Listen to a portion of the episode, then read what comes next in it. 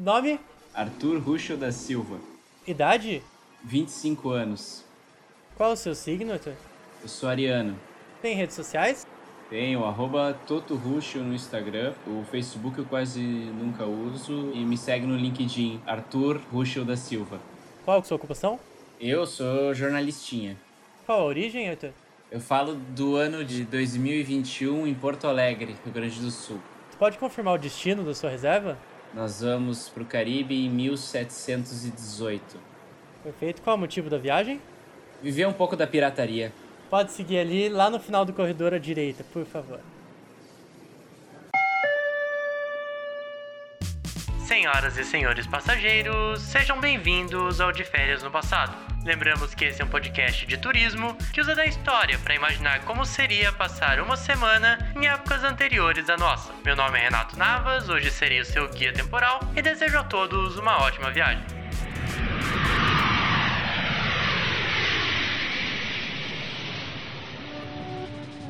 Seja bem-vindo, então, ao ano de 1718. Estamos aqui nesse belo navio pirata. Arthur, primeira pergunta, e já tradicional aqui, eu quero saber com que roupa que você veio para essa trip. Cara, pra essa trip, eu não vou dizer que eu tô com um tapa-olho e um papagaio no, no, ombro, porque isso foi comprovado que na verdade não existia. Não encontravam tapa-olhos nos cemitérios dos piratas e muito menos ossos de papagaio. Mas eu acho que eu estaria com uma camisa bufante, né? Um casaco grande de couro. Sabe o Jack Sparrow? Quase igual o Jack Sparrow, mas com uma pegada mais de barboça também e um pouquinho de salfeng, para quem gosta de Piratas do Caribe. Total. É, da minha parte, eu caguei, eu quero estar tá bem caricato sim. Já trouxe meu papagaio, não tenho mais o que fazer com esse bicho se a gente não puder usar ele. Troca pra macaco, usa um macaco, não usa um papagaio, alguma coisa assim. Não, mas eu queria, eu, eu gosto da ideia de papagaio. Enfim, desde o Louro José, acho que eu fiquei meio órfão de papagaios assim, eu quero ter meu papagaio. Estou também com a minha roupa bufante, minha barba longa, muitos anéis de ouro, muitas correntes. Tô praticamente um cara que faz artesanato na praia, assim, mas tudo com muito ouro, muita joia e uma caneca de rum, né? Obrigatoriamente, afinal de contas, tem que ter coragem, né? Pra pegar o oceano nessa época, assim, para roubar barco. Apenas para roubar barco. pra roubar uns barquinhos. Vou sair, o que, que tu vai fazer hoje? É. Cara, eu vou, sair, ah, eu vou sair dar uns tiros e quero roubar barco. Quero, acordei com vontade de roubar barco. Exatamente. Aí tu me explica melhor, por que que você quer, o que que te encanta tanto na pirataria do século XVIII?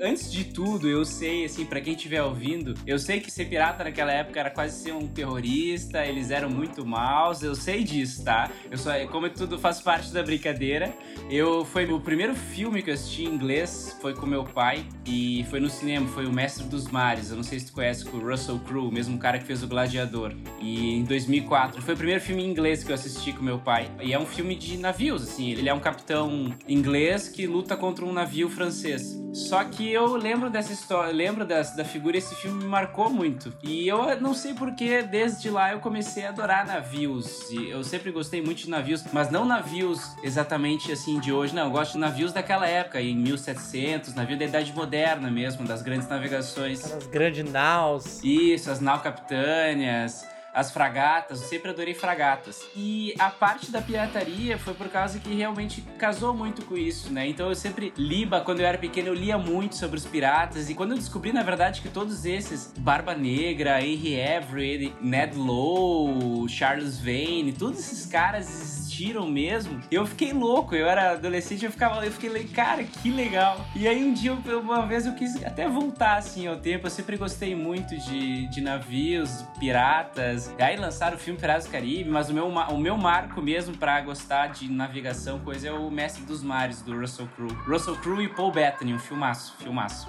Que bom que agora tem a nossa agência aqui para poder realizar o seu sonho de trazer para um navio pirata. A gente tentou aqui encontrar o melhor que a gente encontrou, mas, cara, tava pensando, inclusive eu tive uma conversa recente com o nosso guia principal, né, que, que é o Brício, que é o nosso historiador, que é quem, quem ajuda a gente, porque eu tinha uma visão muito de pirata, tal qual, tipo, os primeiros navegadores, assim. O cara que ninguém queria em terra e o cara resolveu ir atrás de, de sucesso no mar. E ele tava me explicando que não, na verdade, tipo, os piratas, tal qual qualquer navegador nessa época especial, eram pessoas que estavam em busca realmente de uma vida melhor, de fortunas e tudo mais. Vale lembrar que essa época, a vida de um cidadão comum na Europa não era grandes coisas, né? Porque as cidades eram é, nojentas, para quem não tava vivendo no campo, a situação de vida era, não era exatamente uma coisa muito legal. Mas eles saíam, sobretudo, nessa busca de aventura, essa coisa que é bem vendida depois no cinema, assim, né? Romantizada, né? Óbvio, assim, óbvio que eles eram criminosos, assim, eles não eram Jack Sparrow da vida, um William Turner. É quase isso, sabe? Eram basicamente marinheiros que depois que finalizavam as guerras, se não me engano, era muito uh, entre Inglaterra, Espanha, Inglaterra e França, eram marinheiros que acabavam ficando sem emprego, né? Acabavam fazendo a pirataria e o ganha-pão do dia a dia. Isso outras questões a mais, né?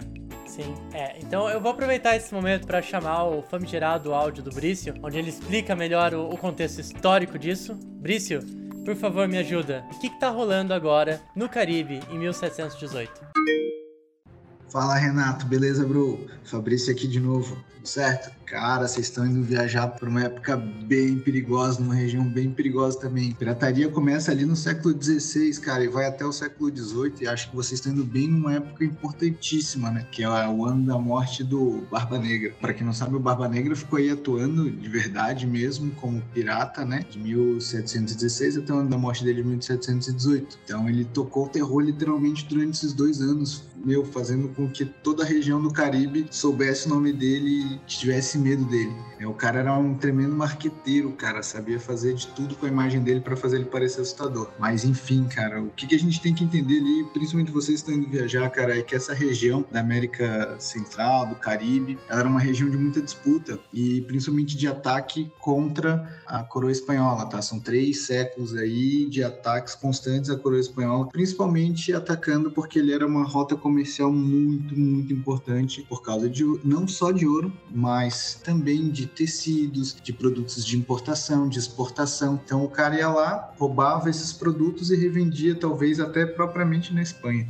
E outra coisa que tem que ter em mente também, cara, que também tem que ter muito cuidado, que esses ataques, por muitas vezes, eles eram patrocinados por outras coroas. Então, era meio que a guerra fria dos caras, sabe? Os ingleses iam lá, contratavam desses corsários, esses corsários atacavam outra nação, por vezes eles eram contratados da outra nação também, eram agentes duplos. Cara, era, era, tinha bastante coisa interessante acontecendo nesse período, tá? Principalmente nessa questão de nações lutando contra nações e enfraquecendo elas a partir do ataque às suas riquezas, né? Até que os portugueses, muito inteligentes do jeito que são, eles fizeram rotas com comboios de 20 navios seguindo o comboio do navio comerciante, do navio que trazia as importações. Foi um período em que eles faziam duas ou três viagens por ano para trazer e levar mercadorias. Então, cara, viagem, vão com calma, cuidado com os tiroteios. Se pegar aí um, um navio pirata, cara, vai com calma, não se entrega. Curtam muito a viagem e é isso aí.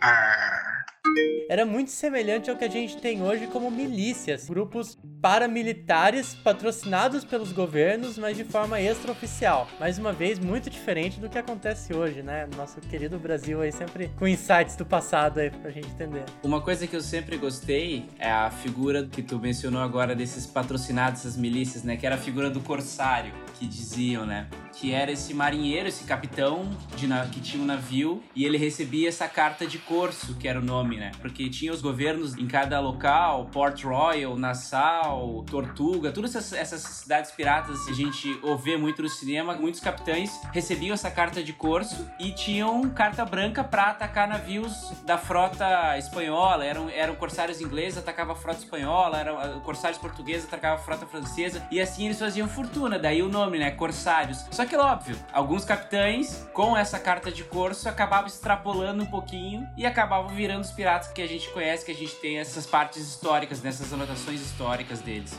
Arthur, eu sempre comento que aqui é, a gente tá vendo as coisas, mas tem muito viajante que ele vem assim de, de clandestino mesmo nossa viagem, mas eles não conseguem ver o que, que a gente tá vendo. Eu queria que você descrevesse o que, que você tá vendo ao seu redor, como que é um navio pirata o navio que nós estamos. Eu vou pegar como base o navio que eu mais gosto, que é o do filme do Mestre dos Mares que eu comecei, que é o HMS Surprise. Ele não é pirata, mas é uma fragata. É um tipo de navio, né? Ele é uma fragata com três mastros. Mastros, para quem não sabe, é onde ficam as velas do navio, né? É um navio grande com três mastros, velas enormes, uma fileira de canhões de um lado, alguns chegavam a ter 120 canhões e tudo mais. Ele tem uma cor azulada com listras amarelas. Por se tratar de navio pirata, tu tem dentro dele uma tripulação formada de homens dos mais diferentes países, regiões, sotaques. Existiam mulheres, sim, inclusive a gente tem uh, datado uh, história de mulheres piratas que ficaram muito famosas, que foi, como foi a Anne Bonny,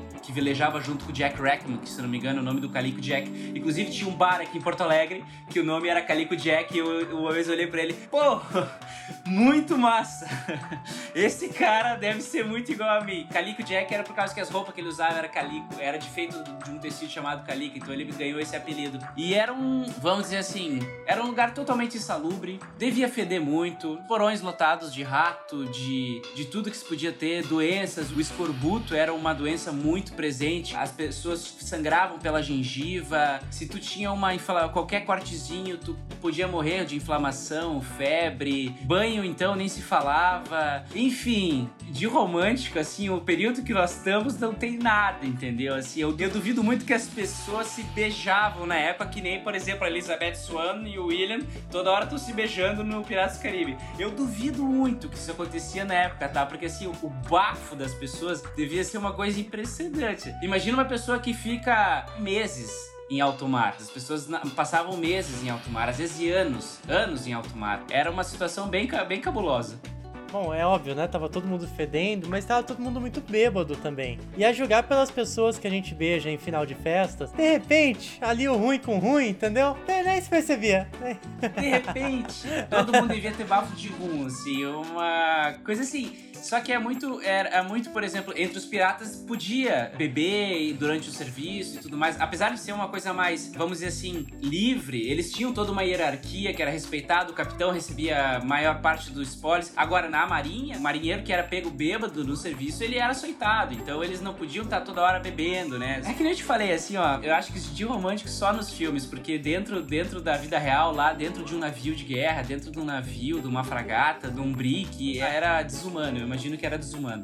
É, tu tá falando bastante romantismo, assim. O nosso sistema aqui, o viajante da semana que sempre que escolhe o tema. Eu só escolho quando ele vai ser postado, mas é, o tema vem, a gente faz a pesquisa tal. Agora com o Brício a gente faz junto. Só que, enfim, eu não tenho nenhum controle onde as pessoas escolhem, né? E quando o Arthur veio falando que iria ir pra época dos piratas, eu fiquei pensando muito do que, que os piratas representam também, porque assim, boa parte do que a gente que atrai as pessoas é o imaginário que se cria ao redor, né? Cinema, a gente para bem pensar, hoje a gente tá falando de pirata, hoje a gente tá falando de super-herói, e as outras coisas são meio que derivados disso, sabe? Você pega Star Wars, é a história dos piratas, só que agora no espaço. Ou então Velho Oeste, que também é um assunto que volta e meia volta com essa coisa do desbravador e tudo mais. É, pirata, espaço e o, o negócio do Velho Oeste, eles meio que se conversam nesse sentido de ter um imaginário em cima disso, né? Os cowboys, tal qual os piratas, também são pessoas de propósitos muito duvidosos, também meio que patrocinados pelo governo de uma forma forma ou de outra, né? Também pessoas que, pra ser mocinho, falta muita coisa, né? Mas se tem esse imaginário muito, muito presente deles, assim, pra gente, né? Tava pensando, poxa, pirata, o que tu tem? É uma brincadeira mega legal de se brincar quando é criança, de ter os brinquedos de pirata são todos muito legais, as coisas são todas, né? Muito interessantes nesse sentido que nem eu te falei, a romantização de tudo, né, desses piratas, o cinema ele se utilizou muito isso. Agora, se a gente for pensar que nem tu trouxe esse ponto, eu nunca tinha pensado os corsários, por exemplo, como milícias patrocinadas, assim. O legal da gente estar tá conversando sobre isso, ainda mais trazendo para esse, esse, teu lado, assim, do teu podcast, de fazer de férias com... É uma agência de viagens. É isso. Agência. A gente tem uma agência de viagens que vai pro passado e a gente traz muito do nosso, a nossa cultura, do nossa vivência agora, de século 21 para aquela época. E a gente faz essas ligações assim com o que a gente tá vivendo e a gente fica, poxa, talvez não tenha mudado tanto assim. Assim, quando vê o Brasil, o Brasil é um, é um navio muito louco e a gente tá todo mundo dentro dele, assim, a gente tem um capitão que tá lá em cima. E agora eu não sei, eu acho que talvez podia chegar um navio pirata e destruir tudo isso pra gente começar de novo, porque eu tô precisando disso, eu acho.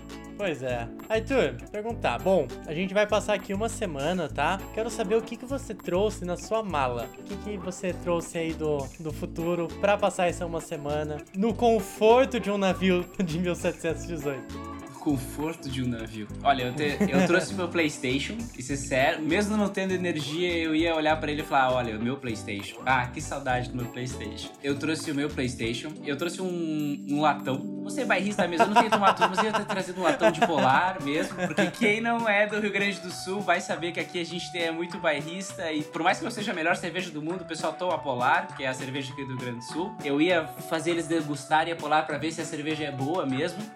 Agora que tá frio, eu ia levar um, uma bergamota também, pra galera provar a bergamota. Eu acho que se eu desse bergamota para todo mundo lá ia ser vitamina C pra caramba. E pelo menos escorbuto eles não iam ter mais, entendeu? Eu acho que eu ia ajudar bastante. Oi, gente, hoje eu vou mostrar um negócio pra vocês. Tá vendo isso aqui, ó? Você sabe o que é isso aqui? Tá vendo esses ganchinhos aqui? Vocês sabem o que é isso? Isso aqui se chama pegador de bergamota, daí. Você bota os ganchinhos na bergamota, depois puxa a bergamota, daí tem bergamota. Quer ver, ó? Vou mostrar pra vocês. Cachorro e a cesta diretamente pro nosso pegador de bergamota daí. Enchi meus bolsos de bergamota, agora tá até desartar as bergamotas do bolso daí. E pensando agora, eu acho que é isso. O latão de polar é a coisa mais preciosa que eu ia ter levado ali para eles, para eles ficarem bem assim. Eu acho que não ia ter como gelar, mas ia chegar uma cerveja lá e acho que a gente ia fazer. E claro, acho que eu ia levar uma garrafa de rum também, só para entrar no clima. Sim, eu não sei exatamente quando esse episódio vai, vai ao ar, mas até o momento eu preparei uma coisa muito engraçada, que as mulheres que viajaram com a gente sempre pensam em levar remédio, ao passo que você está indo para um navio pirata e não está pensando em levar nenhum Dramin. cara, cara, não penso assim, né? O remédio. Eu adoro navio, assim. Vomitar eu não ia, porque eu gosto de assim. Agora, se eu passar seis meses dentro do navio sem tomar banho, sem poder escovar os dentes, acho que, sei lá, uma pasta de dente ou uma escova, então eu levaria, bem pensado. Eu levaria uma pasta de dente e uma escova, pelo menos pra escovar os dentes. Justo, justo. É, da minha parte, eu fico muito pensando sempre nessa parte mais prática, assim, de o quê? Um sabonete. Imagina o valor que deveria ter um sabonete. De bebida, porra, eu acho que qualquer bebida que se levasse do futuro pros piratas, eles iam ficar muito felizes, né? Falando um pouquinho agora, até a gente pode entrar um pouco nos mitos e verdades sobre pirataria. Tu já citou aí, né, a questão do tapa-olho e tal. O tapa-olho até ele faz algum sentido, porque como você não tinha luz na parte de baixo dos navios, em alguns casos existia, mas não porque eles não tinham um olho, mas só por questão de você deixar um olho sempre no escuro para se você vai para um ambiente onde já tá acostumado. É assim, são mitos, é, como tu falou, mitos, né? São coisas assim que a gente busca, a gente pesquisa, a gente vê, não, às vezes não se comprovado ou não. O fato de a arma que eles usavam soltava muita pólvora e faísca. Então, às vezes, eles tinham que deixar perto, então eles usavam tapa-olho para poder atirar. É, coisas assim, ó. A gente falando de bebida, para se tratar o escorbuto, os médicos levavam litros de suco de limão, por exemplo. Tinha vários recipientes de suco de limão. Se eles já conhecessem a caipirinha, meu amigo. É, a gente poderia levar uma vodka e misturar eles iam ficar todo mundo louco. Mas era para se tratar o escorbuto, eles levavam suco de limão. E como é que se armazenava isso? Tem tudo isso, né? Sim. A questão deles não ter olho, por exemplo, é uma coisa que não faz o menor sentido se a gente pensar que se você perde o olho hoje, é perigoso. Agora imagina você perder o olho no meio do mar, entendeu? Em 1700 num navio todo cagado de, de infecção de tudo quanto é tipo. Perder olho, perder uma perna, perder um braço nessa época, se você sobrevivesse, era realmente um milagre. E era uma coisa muito rara, né? Morria. Até uma unha encravada, não sei, o cara ficava com uma encravada, ele não tinha tratamento. Infeccionava, ele é, gangrenava e era amputado. E morria. Não, não tinha, não tinha como. Aqueles tempos, né? Aqueles tempos. Mas assim, e, e, uma outra coisa que eu, que eu descobri que eu achei curiosa também é a questão dos navios, né? Bom, pirataria é uma profissão tão antiga quanto tempo, tu tem é, relatos de, de, pirataria ainda na época dos imperadores romanos, e a gente tem uma imagem de, do pirata sempre nesses puta navios gigantes, que foi o que bombou muito agora no século XVIII, a época que a gente tá, realmente estão acontecendo esses grandes navios, mas a realidade é que a maioria dos piratas viajavam em navios pequenos, por exemplo exemplo, porque o foco era você ter um navio que fosse rápido. E um navio grande, é, às vezes, é um problema nesse aspecto, para você conseguir enfim, fazer manobras, fugir. O Barba Negra, por exemplo, foi o primeiro a ter grandes navios, porque, bom, ele simplesmente roubou grandes navios e aí ele passou a ter navios que eram da marinha. Então, assim, a gente tá falando, não é um navio que o pirata fez, que o pirata comprou, é um navio da marinha, que devia ser o pica das galáxias dos navios da época, que eles passaram a ter, assim, né? Então, a partir daí, só que a gente começa a ter piratas com grandes embarcações. É, no caso do Barba Negra, era o Queen Anne's Revenge. E realmente era um navio, era um navio de linha que chamava. Era um navio acima de uma fragata, um navio, dois andares de canhões, bateria de canhões enorme, tudo mais, assim. Mas é que nem tu falou, os, os piratas, não mais modestos, assim, mas assim, os que a gente tem mais conhecimento são, eram navios menores, assim, de dois mastros, porque como tu falou, eram, eram navios rápidos, fáceis de navegar, né? Então eles, como piratas, eles se escondiam às vezes em ilhas uh, estreitas, esses navios grandes, assim, que a gente tinha, não conseguiam capturar. Isso é bem legal de, de se pesquisar.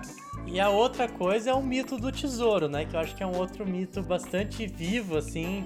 Enfim, quando você pensa no conjunto pirata, a primeira coisa que vem na cabeça é o tapa-olho, o papagaio, o chapéu, o navio grandão e o mapa do tesouro, a, busca do tesouro. Que os piratas, na verdade, bom, eles roubavam para viver, queimavam todo o dinheiro que eles conseguiam com bebida, com prostituição, com as coisas da vida, o que precisava ali pro barco, né, pra ser sustentável, digamos assim, e voltavam voltava para roubar outra coisa. Então, pirata não faz o menor sentido você sair para uma viagem mega perigosa no mar e falar: "Não, vou guardar o dinheiro aqui para minha previdência, que né, daqui 50 anos". Eu vou enterrar porque eu sei que daqui a 100 anos eu vou ser lembrado como o cara que guardou o tesouro. Cara, é bizarro assim, bizarro. Tem uma fábula muito famosa que é a Ilha do Tesouro. Inclusive tem um seriado que é o Black Sails, que trata bem dessa parte, assim. É um livro bem famoso, a Ilha do Tesouro, que trata de um capitão chamado Capitão Flint, que não existiu, ele é da, da história e trata do tesouro. Só que essa linha de, de tesouros piratas, assim, tem, existe um mito de um, de um tesouro que era de um capitão chamado, não lembro se era William Kidd, Thomas Kidd ou Edward Kidd. O Tesouro do Capitão Kidd, que existiu, foi um pirata que existiu que dizem ele ter uh, ido pra forca e ter deixado uma grande quantia em tesouro perdida no Caribe e tudo mais. É, assim, eu, se fosse arqueólogo, que era o que eu queria ser antes de virar jornalista, ainda mais arqueólogo marinho, assim, eu tenho certeza, eu acho que eu, assim, ó, eu ia procurar de qualquer jeito esse tesouro por causa que eu ia ficar muito louco com relação a isso. O crime imaginário da pessoa, essas histórias de piratas, assim, guardando tesouros uh, imensos em ilhas, isso não existia. Eles assaltavam, matavam, roubavam tesouro, viviam com, gastavam dinheiro e, e era isso. É, realmente tempos loucos. Arthur, a gente vai agora para nossa segunda parte, nosso segundo bloco aqui, que é o nosso já tradicional quiz da viagem. Você está pronto para o nosso quiz? É que nesse caso em específico, como eu sempre explico quando a gente vai para épocas anteriores ao século 20, a gente vai ser um pouco mais generalista. Vamos falar aqui do século 18, né? Que enfim, as coisas estão muito conectadas. Mas você está pronto para o nosso quiz, Arthur? Vamos, vamos nessa.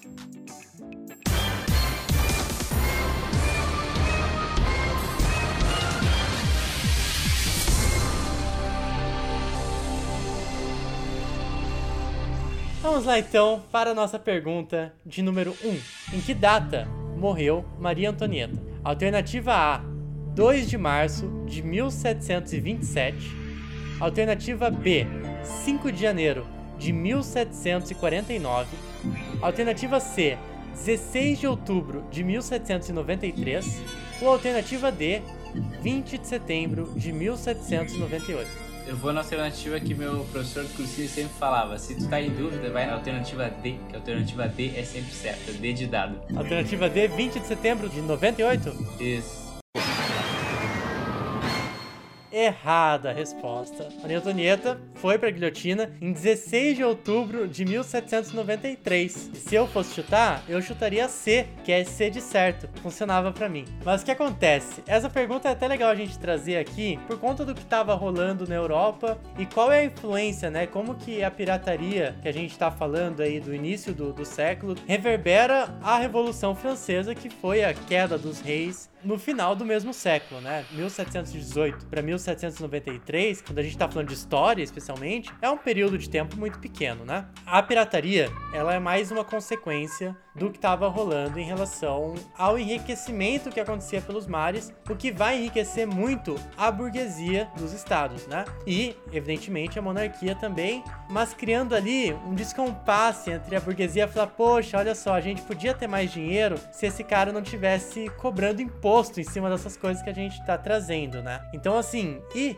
sem contar também um outro detalhe, é como sabemos, a Revolução Francesa ela é muito voltada aos pensamentos iluministas que falavam como o homem é importante de forma geral, de como que a gente está descobrindo coisa, de como que o mundo do futuro ele é progressista e ele funciona e ele é um lugar melhor e tudo mais. É claro que vendo de hoje a gente olha com certo, né, uma certa desconfiança para esse tipo de papo, mas na época era o que rolava. Então assim, tantos piratas que motivam pirata ou um navegador qualquer que não fosse pirata a sair desbravar para encontrar novas terras, para fazer tesouros e tudo mais, era um otimismo muito grande em cima das revoluções sociais e tecnológicas que estavam acontecendo na época, né?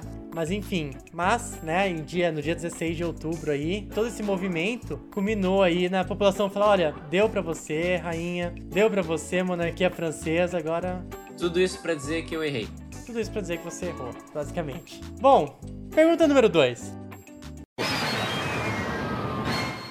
Em que ano que a capital do Brasil foi transferida para o Rio de Janeiro? Lembrando que antes disso ela era em Salvador, na Bahia. Alternativa A, 1707. Alternativa B, 1763. Alternativa C, 1780. Ou alternativa D, 1800. Pode repetir as duas, as três primeiras? Alternativa A, 1707, 1763, 1780 e 1800. Vamos na alternativa C certo. Assim, datas é muito foda. Eu só consigo lembrar dos livros de 1880, 1879, 1808. Mas eu tô tentando lembrar, por causa que, se eu não me engano, a capital do Brasil saiu de Salvador e foi pro Rio de Janeiro quando Dom João VI veio pro Brasil, alguma coisa assim. Não vou lembrar disso, não vou lembrar. É, o Dom João ele vai vir só em 1808, fugindo de Napoleão, então Isso aí. tem conexão até, né, enfim, Revolução Francesa, Napoleão, mas não, foi antes porque o que acontece? Ali por volta de 1707, é, exploradores paulistas descobriram ouro na região ali do, de Minas Gerais. E aí que a nossa economia, que até então era muito pautada na cana de açúcar, passa a ser pautada no ouro. E para escoar esse ouro do Brasil para a Europa, ou melhor, de Minas, sobretudo, para a Europa, Rio de Janeiro passou a ser um caminho melhor. Então, no ano de 1763, a capital do Brasil sai da Bahia e vem para o Rio de Janeiro. E vai, né, para o Rio de Janeiro, que eu também não estou no Rio de Janeiro. Passando assim de, do Rio de Janeiro a nova capital, onde mais tarde Dom João vai chegar e vai se fixar lá. Inclusive, tu citou o Dom João. O Dom João, ele para antes de vir, ele para na, na Bahia, porque né, também era mais perto de Portugal. E existe até um movimento ali para tentar fazer ele ficar na Bahia, porque a, a cidade de Salvador era uma das cidades mais ricas do reino de Portugal, sabe? Mas o fato é que, mais uma vez, Arthur, você errou, sinto muito. Mas agora, as perguntas não vão mais ser sobre datas específicas, porque agora a nossa pergunta número 3.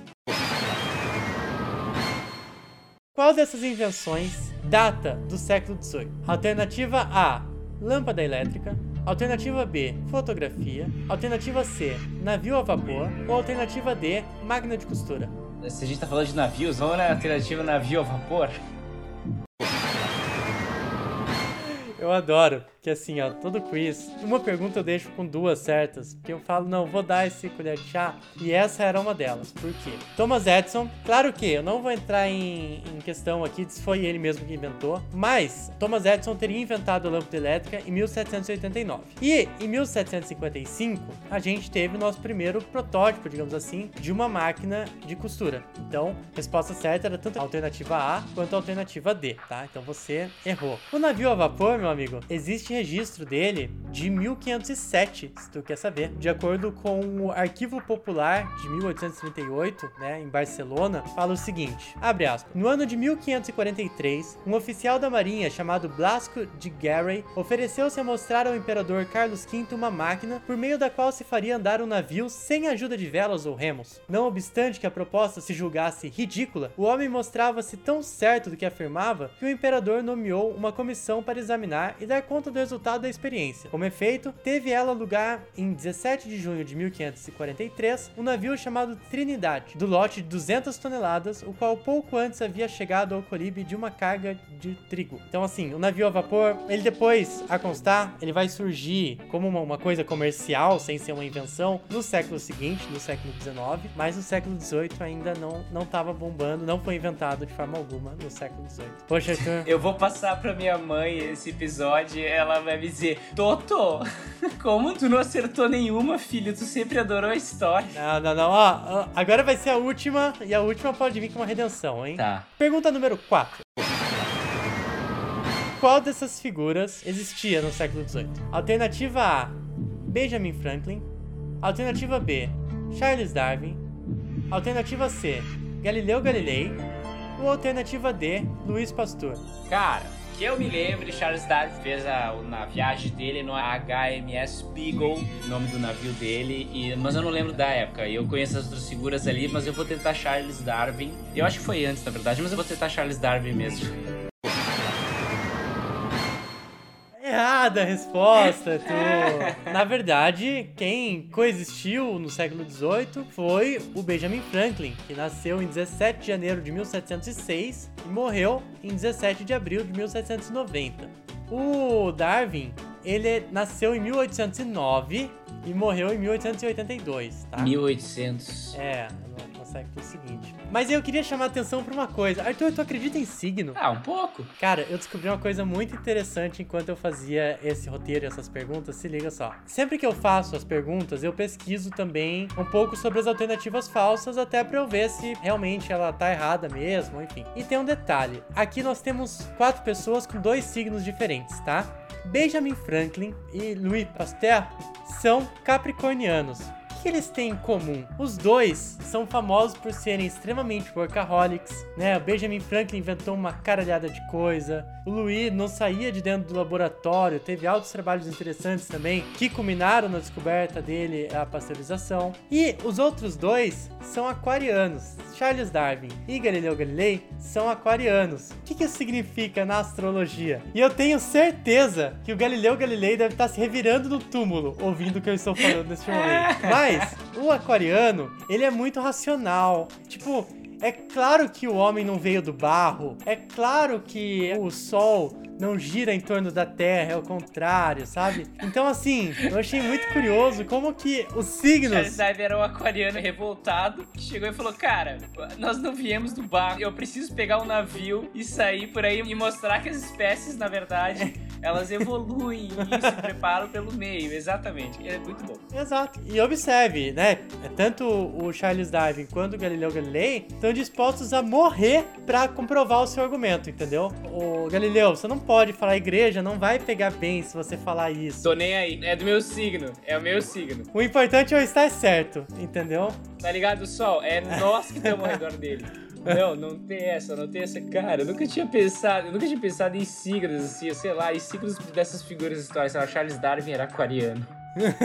Olha, desse episódio inteiro a gente falou de muita coisa legal aqui: pirataria, história ali da pré-revolução francesa, revolução francesa, navegações. Mas esse fato em especial me marcou de uma forma muito específica, assim. Mas enfim, Arthur, estamos chegando ao final da sua viagem. Antes da gente ir embora, eu quero saber o que, que você quer levar de souvenir de volta para casa, assim, uma lembrancinha, alguma coisa. O que, que você levaria? Uma bala de canhão. E uma pistola também. Acho que uma pistola, eu acho que é garrucho o nome daquelas armas assim, a pistola. E um pedacinho da barba do Barba Negra. E um ali, um vidrinho com. Pode ser mais de um, né? Pode, pode, ok, ok. Nossa alfândega é bem flexível. Tá, e um vidrinho do rum feito naquela época, assim, um vidrinho. Não, não, um jarro. Um jarro, para ver se realmente o rum era tão bom naquela época, pra eles beberem a fu, assim, pra eles beberem o tempo todo. E a barba do Barba Negra. Tu sabe que a resposta é não, né? Devia ser horrível, mas era o que tinha.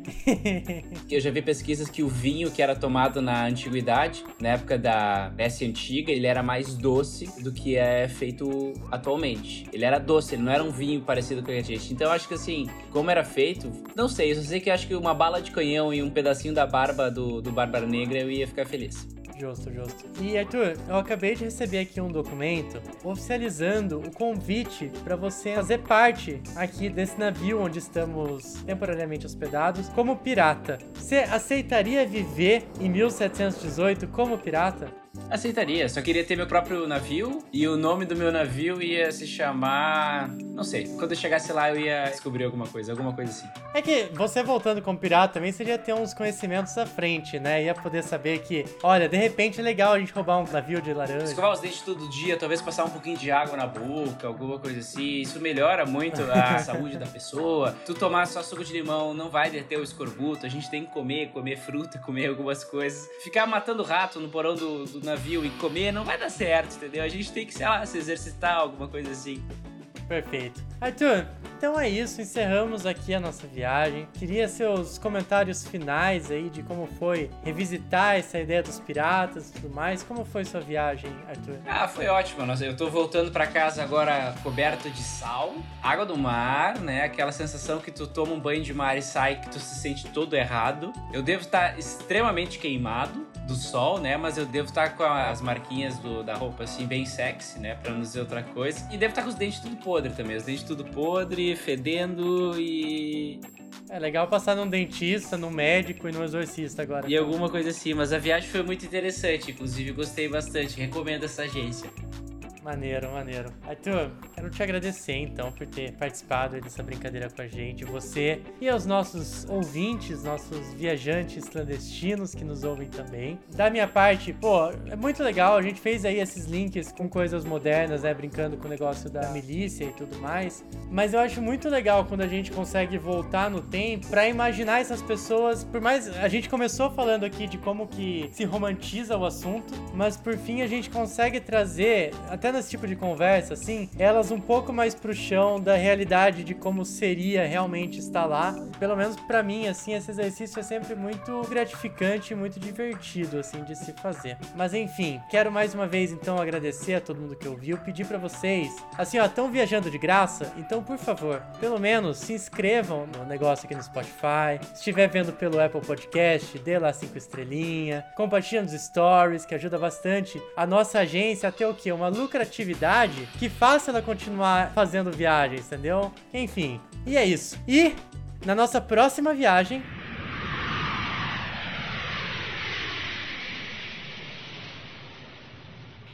So, como yo dije, cuando, cuando yo dije, cuando yo, um, perdón, tú sabes que mi español está muy ratata. Cuando yo